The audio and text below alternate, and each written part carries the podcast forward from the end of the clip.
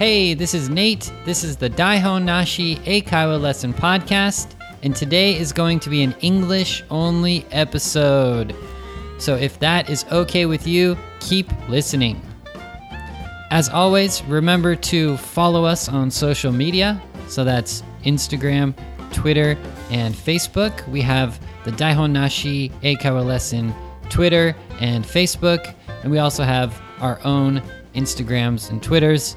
Mine is Nate Sensei, and Sota's is Eigo no Sota. So please follow us on social media and also use the hashtag Daihonashi Eikaiwa Lesson to talk about and discuss the topics from each episode. All right, let's get started with today's topic.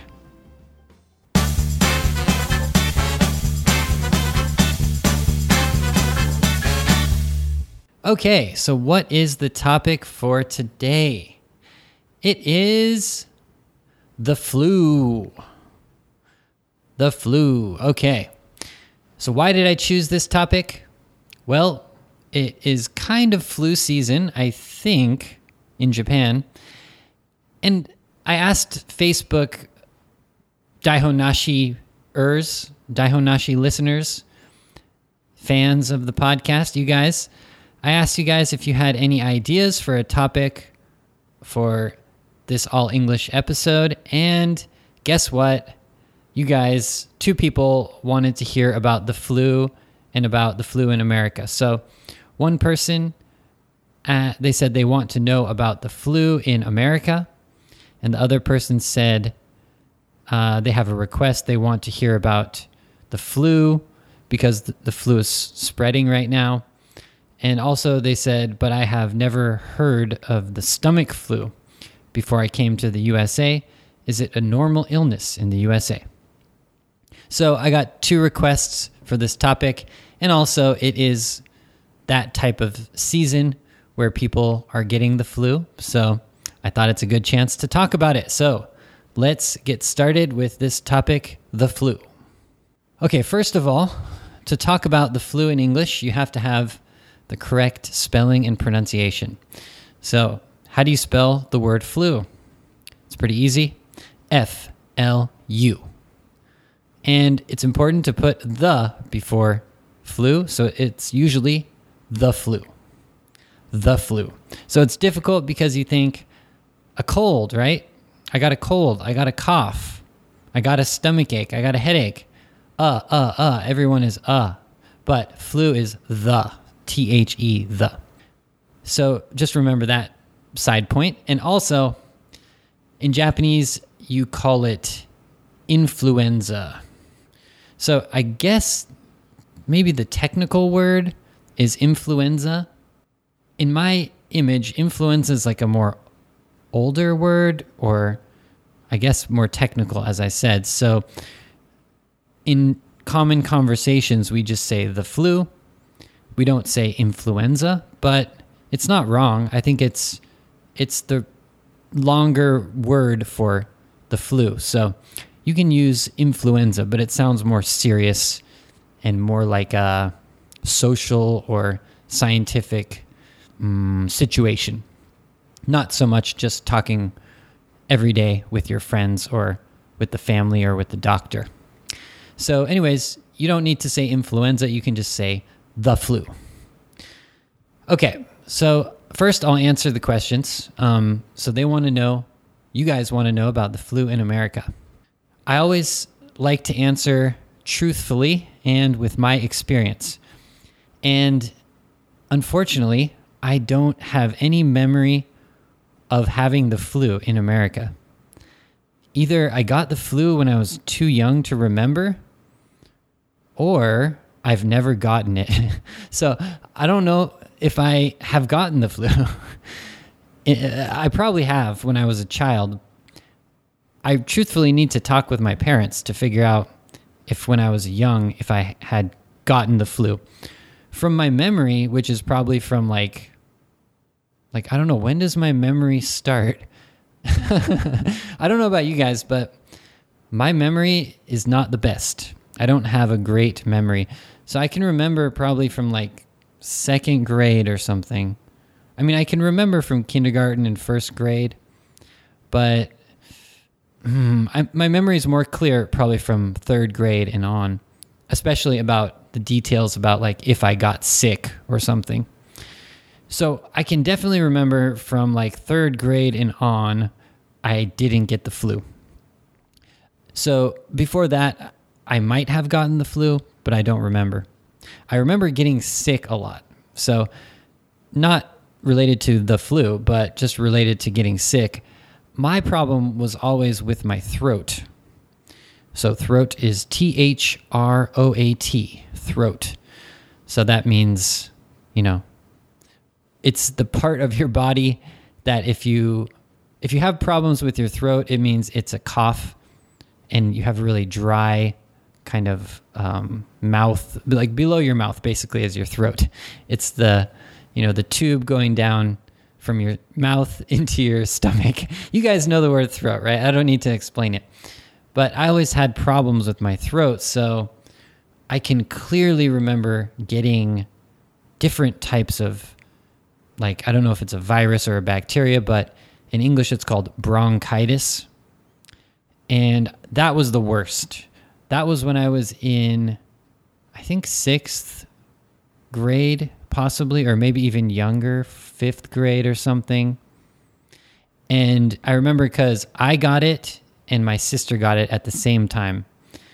And it's called bronchitis. It's I don't know the exact spelling, but it's B R O N C H I T I S. And that's a bad one. That was like that took me out and my sister out of school for like a week. And we had to go to the doctor. We had to take these huge pills, you know, the medicine. And we were just sick for, yeah, about a week. And that, I don't know if that's worse. That's probably worse than the flu, actually. I'm not sure. In some cases, maybe bronchitis is worse than the flu. I don't know if you can compare the two. But that's my memory of having a bad kind of sickness um, that you catch from someone. I remember because me and my sister both got it, so I guess we caught it from each other. I'm not sure who got it first, but my memory is getting um, sick from my throat, not from the flu exactly. Yeah, and man, that that was bad. I remember just yeah, not even being able to like stand up, just like laying back and my mom and dad like cooking us food, soup, really like simple sandwiches and stuff for like yeah, almost a week just not doing anything, just watching TV. My dad would go to the DVD rental shop and get us like a few DVDs each day.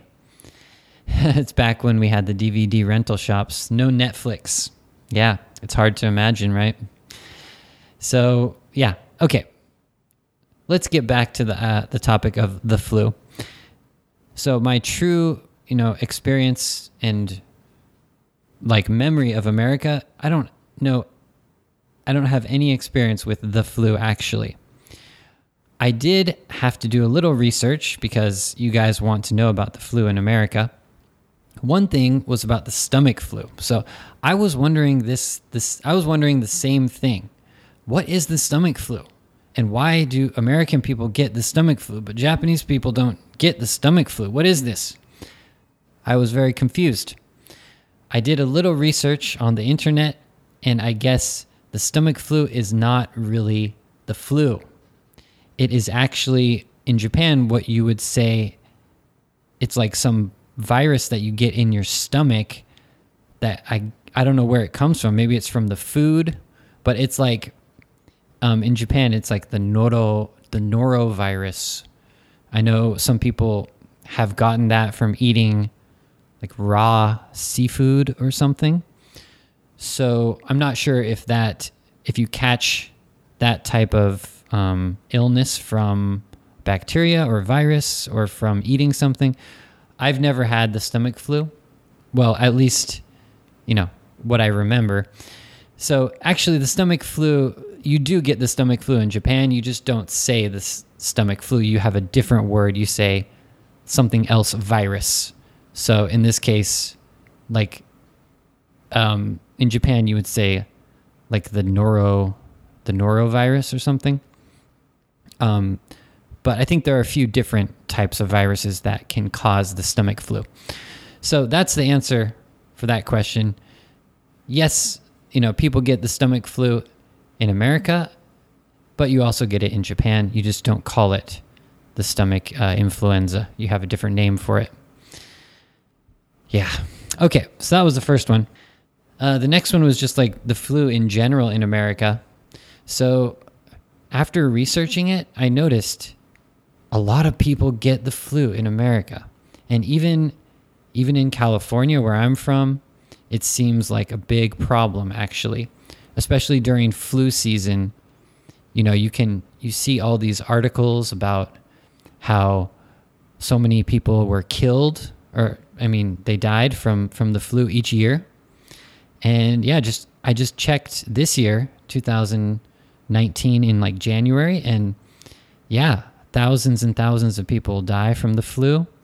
And in California, I guess this January, there was an outbreak of the flu. An outbreak, that's when the flu becomes, it starts spreading to many people. So, outbreak is O U T B R E A K. So, an outbreak could be a virus or something like, uh, for example, Ebola. Ebola is from Africa that's an outbreak of Ebola. That's when people start spreading it. So, yeah, every year I think there are outbreaks of the flu in America as well, in California, my home state. So it's a big problem, I guess, everywhere in the world. So I was wondering now, so now that I've answered those questions, so like, one, how do you prevent the flu? And two, is there a difference between America and Japan? regarding the flu, like how we avoid the flu or what we do if we have the flu. So I think the the top way to avoid the flu is to get the vaccine or the flu shot. Um, so to get a flu shot, you guys can understand that. To get a shot, it's not like from a gun, it's like a injection, right? So you can get the shot, which is, you know, uh, I don't not sure what's exactly in it, but it can help you to not get the flu. I think it's also called uh, vaccination, um, which yeah should be able to um, stop you from getting that type of flu. So that's the the biggest thing I guess in America and also in Japan, I think that's a big way to avoid getting the flu.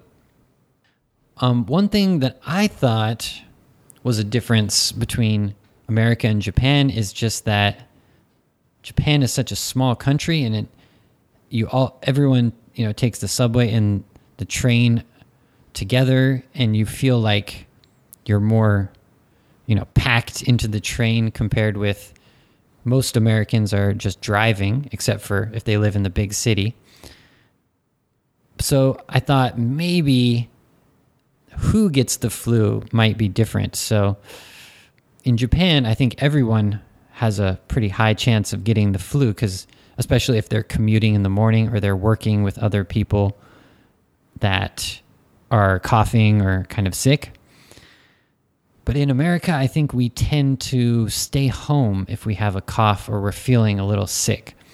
So I think the situation where the flu would spread is definitely family members and friends. You'd get it from them and probably from school more often than work. But I'm sure some people probably get it from work because if someone is feeling just a little sick, but they go to work, and then they spread the they spread the flu to the other coworkers. That can happen. So same as it happens everywhere, also in Japan. But I feel like it's a little bit less common for adults uh, in America. That's just my opinion. I don't know if that's exactly true. But the reason I'm saying that is because I never remember having got the flu when I was in America from when I was in fifth grade to, you know, 23 years old. And then I came to Japan and I got the flu the second year I was in Japan. That's pretty crazy, right? Like I lived in America for, you know, whatever, 23, 24 years. And I don't remember getting the flu. And then I live in Japan just for two years and I get the flu. So that is like, that tells me that it seems like there's more of a chance to get the flu if I'm in Japan. But is that really the truth? I don't know. Maybe I was unlucky to get the flu. Maybe I wasn't used to, you know, Japanese culture where, you know, my students are you know, working hard and they want to study English and they they might come to the lesson when they're feeling a little sick because they have a lot of motivation to study or you have a little pressure at work to to work when you're feeling a little sick. And so I didn't know about that, you know, problem, so that could be the reason I didn't avoid getting the flu. For example, I could I could wear a mask during flu season in Japan. So I think that helps. So I didn't know about that when I first came to Japan. So um, that's a big thing. Another thing is that I wasn't really even thinking about getting the flu. So I, I didn't do anything. So I know just the basics like getting enough sleep, drinking enough water, eating you know healthy food. I was not eating healthy food when I first came to Japan when I got the flu. So that is another reason. So there are a lot of things that uh, are related, and I'm not sure.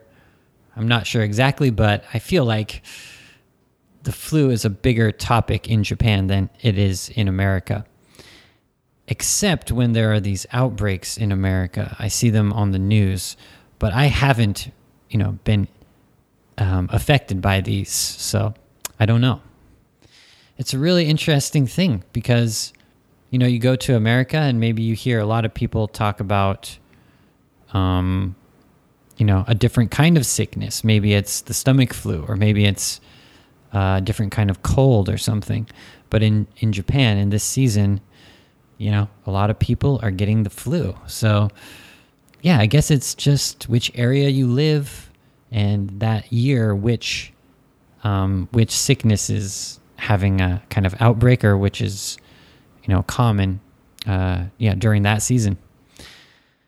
Whew, man, that was an interesting uh, topic. I I hope you guys could learn at least that you know the pronunciation and the how to make a sentence with the word the flu. So get the flu, get a flu shot, avoid getting the flu, avoid getting sick, um, a flu outbreak. You know, those those phrases you can use when you discuss, you know, the flu in Japan because I think that's common in America too. The only thing that's different would be, you know, having to one take the train in a, in a packed train every day during flu season, right? That's pretty that can make you get the flu more easily because you're so close to other people. Two is having to work if you're feeling a little sick. I think in America, we have a more relaxed um, work culture where you can call in to work sick more easily. And that's another thing. And then finally, it's wearing a mask. So I think, you know, in America, uh, we they, I've never seen people wear a face a, like a facial mask to avoid getting sick. So that's another that's a reason why I think Japanese people would get the flu less compared to American people. So yeah, those are just a couple things I think about when I when I think about the flu in Japan versus America.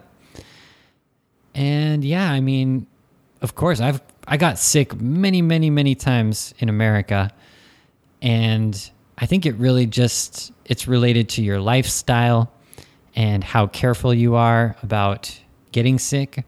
And I think maybe in America we just get different kinds of sickness or different kinds of, you know, bacteria, virus thing and things like that. Um, so if we don't get the flu as much, there's probably a different virus or bacteria that we're getting. So in in the end, it's probably very similar between Japan and America. It's just, um, yeah, the flu is just a little bit scarier in Japan for me because I'm around people all the time. So you have to wear that mask. And this year, I've been wearing a mask a lot in the train. So, and when I'm walking in the busy areas, and I think that has helped me to avoid getting the flu this year. Well, maybe. It could be that I'm getting enough sleep or I'm drinking a lot of water, taking vitamins, etc., etc. I don't know if that that could there could be a lot of reasons for it. Anyways, yeah, um so what do you guys think? Have you avoided the flu this year? Have you been lucky to avoid it? And comparing America to Japan or a foreign country to Japan, what do you think about the differences for the flu or about different illnesses or colds, you know, getting sick in a foreign country versus in Japan? Uh, what do you guys think? So I hope you enjoyed this episode. That is all for today. Um, as always, please follow the Daihonashi Eikaiwa lesson on Twitter and on Facebook. And also use the hashtag Daihonashi Eikaiwa lesson on Twitter. And follow me, which is Nate Sensei on Instagram, and Eigo no Sota on Instagram and Twitter as well. And yeah, I hope you guys have a good end of the winter season. And we're going into the spring season pretty soon now. So hopefully we can forget about the flu for this year pretty soon and enjoy the cherry blossoms and warm weather. I can't wait. All right, guys. See you next time. Bye bye.